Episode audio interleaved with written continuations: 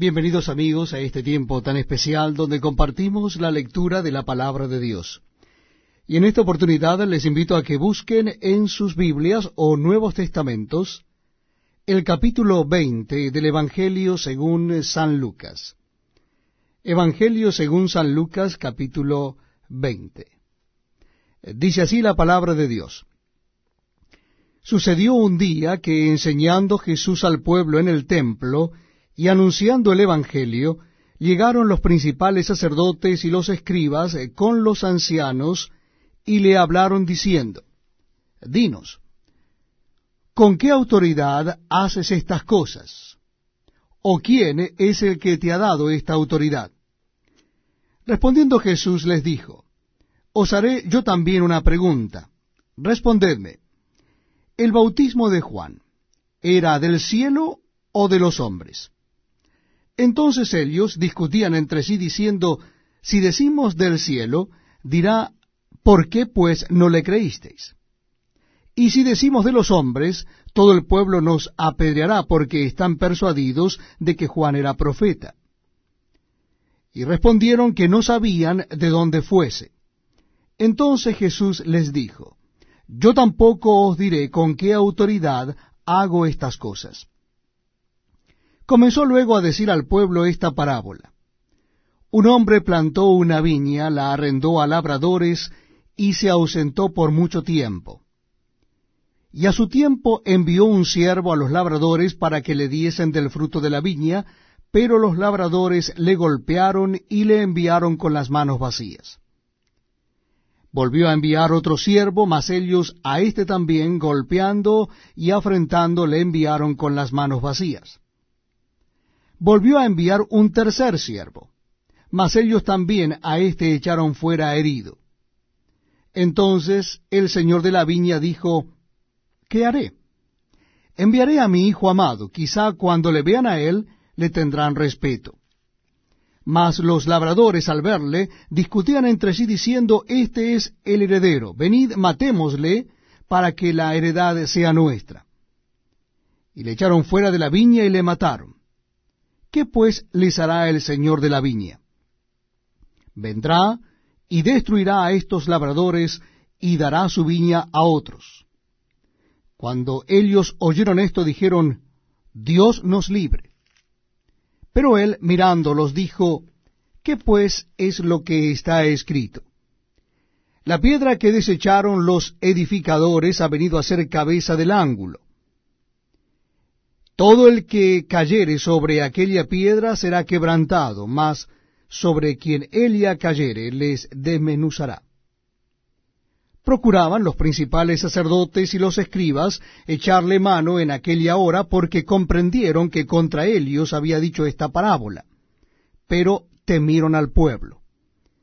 Y acechándole enviaron espías que se simulasen juntos, a fin de sorprenderle en alguna palabra para entregarle al poder y autoridad del gobernador.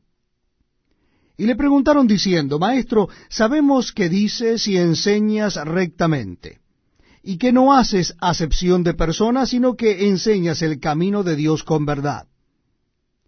¿Nos es lícito dar tributo a César o no? Mas él, eh, comprendiendo la astucia de Helios, les dijo, ¿por qué me tentáis?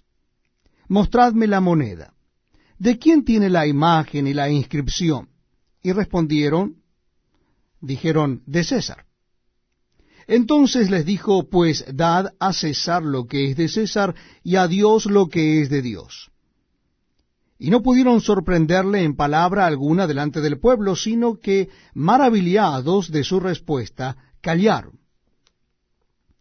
Llegando entonces algunos de los saduceos, los cuales niegan haber eh, resurrección, le preguntaron, diciendo, Maestro, Moisés nos escribió, si el hermano de alguno muriere teniendo mujer y no dejare hijos, que su hermano se case con ella y levante descendencia a su hermano. Hubo pues siete hermanos, y el primero tomó esposa y murió sin hijos, y la tomó el segundo, el cual también murió sin hijos, la tomó el tercero, y así todos los siete, y murieron sin dejar descendencia. Finalmente murió también la mujer. En la resurrección, pues, ¿de cuál de ellos será mujer, ya que los siete la tuvieron por mujer? Entonces, respondiendo Jesús, les dijo, Los hijos de este siglo se casan y se dan en casamiento, mas los que fueren tenidos por dignos de alcanzar aquel siglo y la resurrección de entre los muertos, ni se casan ni se dan en casamiento, porque no pueden ya más morir, pues son iguales a los ángeles y si son hijos de Dios al ser hijos de la resurrección. Pero en cuanto a que los muertos han de resucitar, aún Moisés lo enseñó en el pasaje de la zarza, cuando llama al Señor Dios de Abraham, Dios de Isaac y Dios de Jacob. Porque Dios no es Dios de muertos, sino de vivos, pues para Él todos viven. Respondiéndole algunos de los escribas dijeron, Maestro, bien has dicho y no osaron preguntarle nada más. Entonces él les dijo, ¿Cómo dicen que el Cristo es hijo de David? Pues el mismo David dice en el libro de los Salmos, dijo el Señor a mi Señor, siéntate a mi diestra hasta que ponga a tus enemigos por estrado de tus pies. David pues le llama Señor, ¿cómo entonces es su hijo? Y oyéndolo todo el pueblo dijo a sus discípulos, eh, guardaos de los escribas que gustan de andar con ropas largas y aman las salutaciones en las plazas y las primeras sillas en las sinagogas y los primeros asientos en las cenas, que devoran las casas